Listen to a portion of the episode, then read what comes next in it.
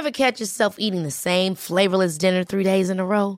Dreaming of something better? Well, HelloFresh is your guilt-free dream come true, baby. It's me, Kiki Palmer. Let's wake up those taste buds with hot, juicy pecan-crusted chicken or garlic butter shrimp scampi. Mm. Hello Fresh. Stop dreaming of all the delicious possibilities and dig in at HelloFresh.com. Let's get this dinner party started. Hey, I'm Ryan Reynolds. At Mint Mobile, we like to do the opposite of what Big Wireless does. They charge you a lot, we charge you a little. So naturally, when they announced they'd be raising their prices due to inflation, we decided to deflate our prices due to not hating you. That's right. We're cutting the price of Mint Unlimited from $30 a month to just $15 a month. Give it a try at mintmobile.com slash switch. $45 upfront for three months plus taxes and fees. Promote for new customers for limited time. Unlimited more than 40 gigabytes per month. Slows. Full terms at mintmobile.com. There's never been a faster or easier way to start your weight loss journey than with PlushCare. PlushCare accepts most insurance plans and gives you online access to board-certified physicians who can prescribe FDA-approved weight loss medications like Wigovi and Zepbound for those who qualify. Take charge of your health and speak with a board-certified physician about a weight loss plan that's right for you. Get started today at plushcare.com slash weight loss. That's plushcare.com slash weight loss. plushcare.com slash weight loss. I'm Sandra, and I'm just the professional your small business was looking for. But you didn't hire me because you didn't use LinkedIn jobs. LinkedIn has professionals you can't find anywhere else, including those who aren't actively looking for a new job but might be open to the perfect role, like me. In a given month, over 70% of LinkedIn users don't visit other leading job sites. So if you're not looking on LinkedIn, you'll miss out on great candidates like Sandra. Start hiring professionals like a professional. Post your free job on linkedin.com/people today. Ever catch yourself eating the same flavorless dinner three days in a row?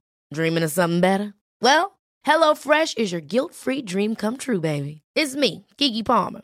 Let's wake up those taste buds with hot, juicy pecan-crusted chicken or garlic butter shrimp scampi. Mm. Hello Fresh.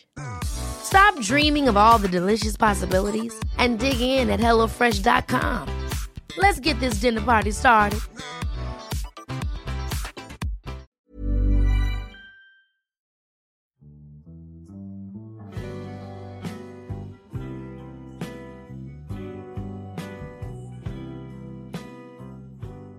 Hello tout le monde, bienvenue dans ce nouvel épisode du podcast An Eye on You. J'espère que vous allez bien. En tout cas, si vous avez lancé cet épisode aujourd'hui, c'est que vous avez besoin de conseils. Donc je suis là pour vous et pour ça. Tuto, on va se remettre d'une rupture amicale ou amoureuse aujourd'hui. Bonne écoute J'ai déjà vécu ces deux types de ruptures et je peux vous dire que celles qui m'ont le plus touchée, ce sont les ruptures amicales, peut-être parce que j'en ai vécu plus que des ruptures amoureuses, oui, peut-être. Mais en même temps, je les ai vécues d'une manière différente à chaque fois. Les ruptures amoureuses, peu importe la relation qu'on a vécue, longue ou pas, intense ou pas, ça peut être triste, ça peut prendre du temps pour s'en remettre, ça peut être douloureux, ça peut faire perdre confiance en nous. Et les ruptures amicales, je trouve que c'est pas du tout la même douleur. Parfois, ça peut être plus fort qu'une rupture amoureuse parce que les amis participent à notre construction et nous révèlent à nous-mêmes. Parce que l'amitié, c'est un petit peu euh, ce qui permet de mieux se connaître soi-même, d'affiner son identité, ses valeurs profondes, etc. Et quand ce lien se défait, c'est un lien qui est particulier, je trouve, qu'on peut pas comparer à l'amour, euh, aux relations amoureuses. Et du coup, ça peut créer quelque chose de très bouleversant quand il y a une rupture amicale. Dans les deux cas, si vous n'êtes pas d'accord avec moi, il y a de nombreuses phases après la rupture et dans tous les cas, on redevient un étranger avec la personne en face de nous et ça, ça fait très très mal. Quand je vous dis que j'ai vécu les deux ruptures, c'est-à-dire que j'ai vécu une rupture amoureuse avec mon ex, je vous en ai déjà parlé dans l'épisode qui s'appelle Merci pour rien, je pense qu'il n'a pas besoin de lumière encore une fois. Mais pour de vrai, émotionnellement, cette rupture m'a fait du mal.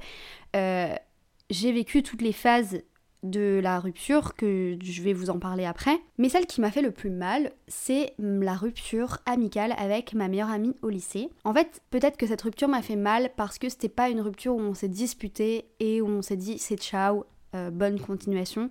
C'est une rupture qui s'est fait petit à petit, où on s'est éloigné sans raison, où on s'est jamais reparlé pour se donner cette explication-là, et où justement maintenant on ne se donne aucune nouvelle de nos vies, et je ne sais pas ce qu'elle fait dans la vie, je ne sais pas si moi elle sait ce que je fais dans la vie.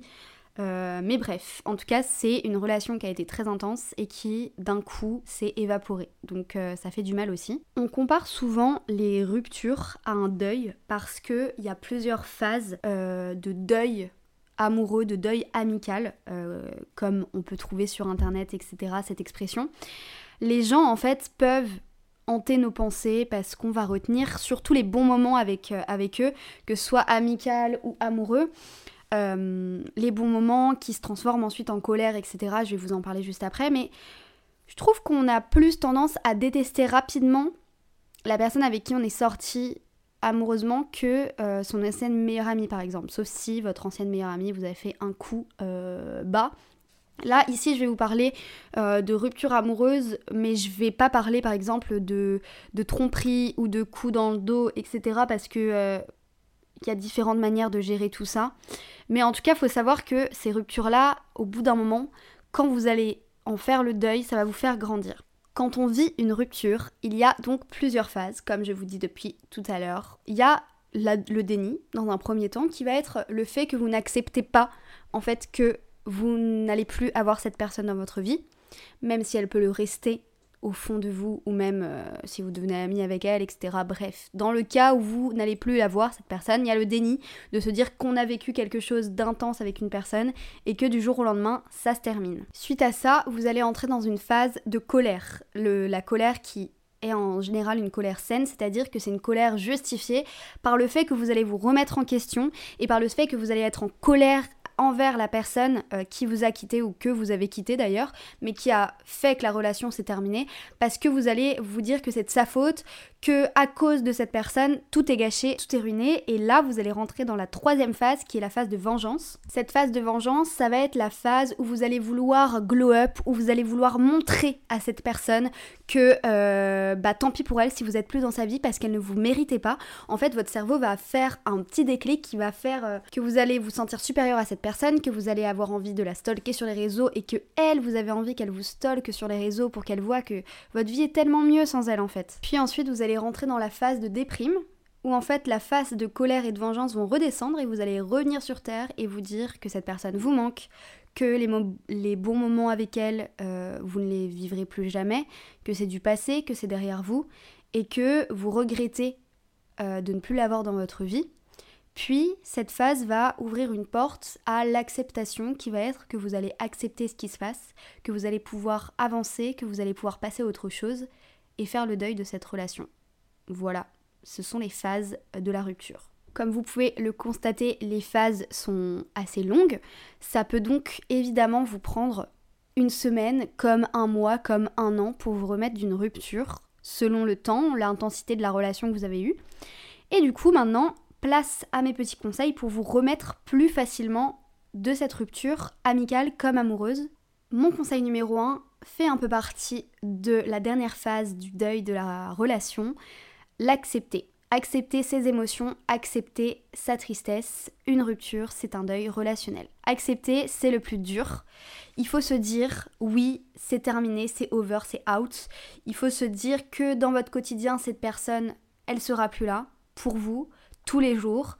Et c'est dur parce qu'il faut se dire ça et il faut l'accepter en étant triste et en ayant des émotions. Mais c'est normal en fait d'être triste, c'est normal d'avoir ces émotions-là qui ressortent, parce que dans les étapes de ce deuil émotionnel euh, relationnel, on va parler de colère.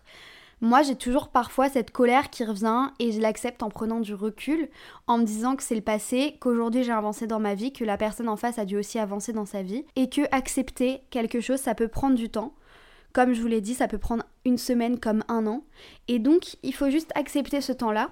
Le tout, c'est de se soigner. Deuxième étape pour accepter, c'est justement de prendre soin de soi, de prendre soin de vous, s'accorder des moments de self-care euh, qui vous font du bien. On peut s'accorder de la bienveillance envers soi-même, on peut euh, s'accorder de la bienveillance soi-même, mais aussi avec son entourage, en faisant des activités qui nous font plaisir. Euh, ça, de toute manière, vous êtes au courant Comment prendre du temps pour soi? Je vous en ai fait 30 000 épisodes, franchement, je pense que maintenant on est carré là-dessus. Mais en tout cas, ça va vous permettre d'apaiser vos mauvaises pensées ou en tout cas de les accepter avec vous. Et en gros, le but, ça va être de retrouver le plaisir de passer des moments avec vous-même. Parce que c'est ça aussi mon deuxième conseil, c'est de se désintoxiquer de l'autre. Le plus dur dans une relation amoureuse ou amicale, c'est de se rendre compte qu'on a peut-être été trop dépendant de la personne. C'est de se rendre compte que là, maintenant qu'on se retrouve seul, qu'est-ce qu'on fait? Et bien justement, retrouvez-vous avec vous-même. Comme ça, si vous remettez dans une relation ensuite, et bah vous n'aurez plus cette peur de la rupture, vous n'aurez plus cette peur de merde, comment je fais quand je suis plus avec cette personne, comment je fais, euh, je l'appelais tous les jours, j'étais tous les jours avec elle. Non, prenez du temps pour vous-même, appréciez votre propre compagnie finalement, ne comptez plus sur les autres à 100% et euh, comptez sur vous en fait. Vous êtes un être à part entière, vous ne dépendez de personne. Hashtag billionnaire, hashtag phrase de motivation entreprise. Par contre, euh, j'ai regardé sur internet un petit peu les conseils que les articles peuvent donner. Euh, les conseils s'il vous plaît, il y a jeter les souvenirs, ne pas traîner avec vos amis en couple, faire une liste de ce que vous détestez chez la personne, dire à tous vos proches d'arrêter d'en parler, mais en fait ça va pas ou quoi? Genre après une rupture, vous devez devenir une personne toxique en gros ou vous blessez de ouf. Le fait en fait d'alimenter votre colère envers la personne avec qui vous vivez la rupture ne va jamais, jamais vous aider. Et je peux vous dire que j'ai vécu cette expérience où je me suis dit, bah vas-y, je vais détester cette personne. Non, ça vous fait penser à cette personne encore plus en fait. Si la personne vous a fait du mal, vous avez évidemment le droit d'être en colère, c'est logique. Mais évidemment, après la rupture, vous serez en colère, comme je vous ai expliqué tout à l'heure, la colère saine. Mais n'allez pas vers une colère qui est malsaine, ça vous soignera pas du tout. Parce que vous allez essayer encore et encore de vous soigner à travers la personne, de l'oublier, alors qu'il faut se soigner soi-même avec des gens bienveillants autour de vous qui vous feront du bien, qui sont sains. Mais aussi, on ne peut pas oublier quelqu'un dans un chemin de guérison, dans le sens où vous allez essayer de l'oublier vous allez essayer de passer au-dessus, mais vous pouvez pas du jour au lendemain oublier une personne avec qui vous avez passé des moments euh, joyeux, des moments euh, cool et des moments où vous avez vous vous êtes senti aimé par cette personne. Vous pouvez pas détester quelqu'un que vous avez aimé parce que si vous essayez de détester quelqu'un que vous avez aimé, vous allez juste le détester de la mauvaise manière et du coup ça va pas du tout vous soigner. Enfin si, ça va vous soigner mais ça va se retourner contre vous. Donc pas pas vous soigner finalement. Vous me comprenez ou pas Surtout, je pense, mais ça c'est un peu en grandissant que je l'ai appris parce que en vrai au lycée mon ex euh, je l'ai détesté de ouf. Hein. Je vous le dis clairement, euh, si j'avais écouté mon podcast à 17 ans j'aurais fait MDR en fait. Mais en détestant quelqu'un que vous avez eu dans votre vie, que vous avez aimé, vous allez créer une image de cette personne qui est fausse et vous allez vous faire du mal parce que vous allez vous dire j'ai vécu de bons moments avec une personne horrible. Alors que quand on pense au beau moment qu'on a passé avec la personne avant de rompre, si la rupture est saine, etc., si la personne ne vous a pas trompé, si elle vous a pas euh, fait du mal, etc., et bah vous allez vous faire cette fausse image et du coup vous allez vous faire du mal en mode bah j'ai traîné avec une mauvaise personne, j'ai gâché du temps, vous allez regretter cette relation alors qu'une relation ne peut que vous faire grandir si la relation est saine. Hein. Évidemment, je prends des pincettes là-dessus. Donc pour moi, le conseil principal pour se remettre d'une rupture, c'est de laisser venir vos émotions, les apprivoiser, les accepter et vous connaître, tout simplement. Si votre colère prend trop le dessus, essayez de l'exprimer autrement que par de la haine.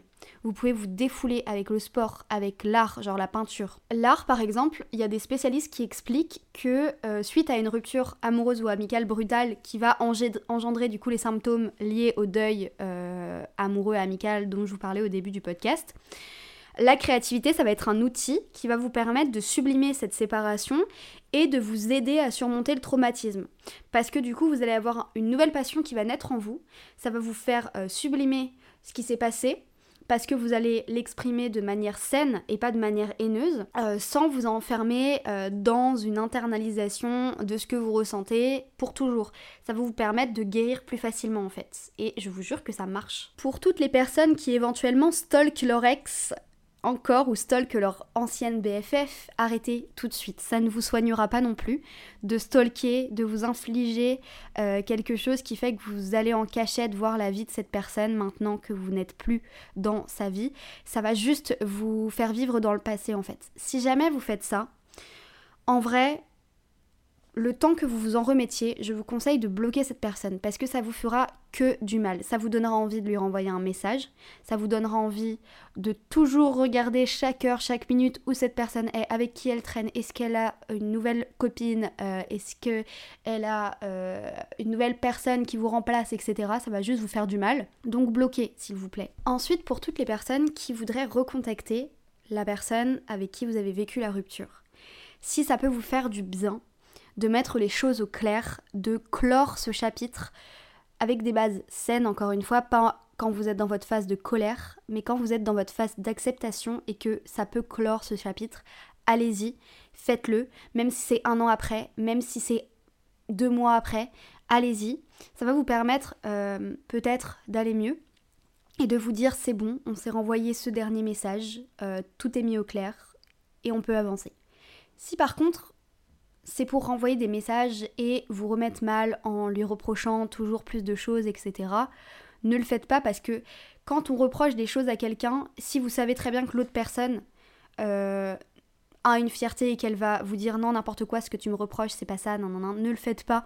Franchement, ça va juste vous faire du mal, ça va pas vous faire guérir.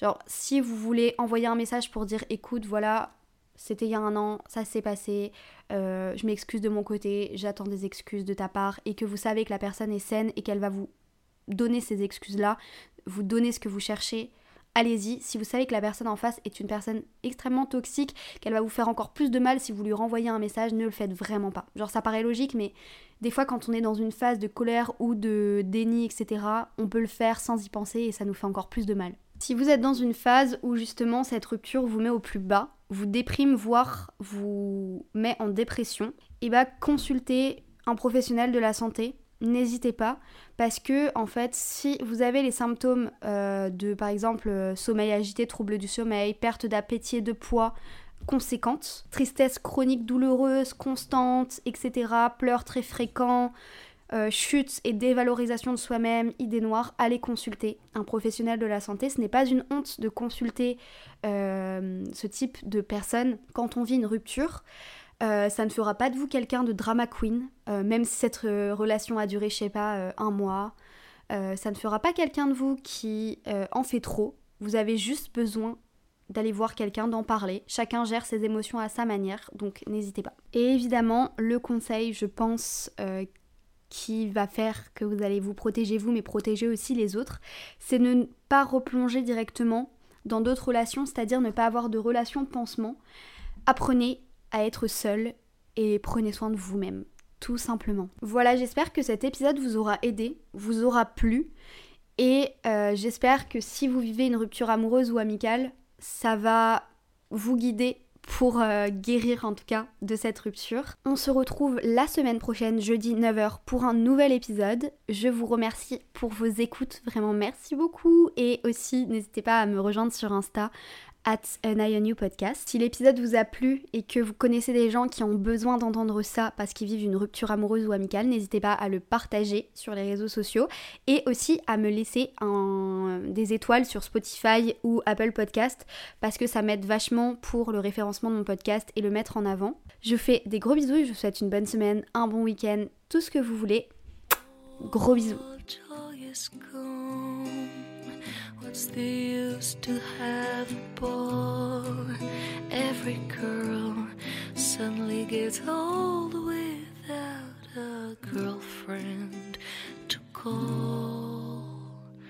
I'm gonna dance without my sister, trying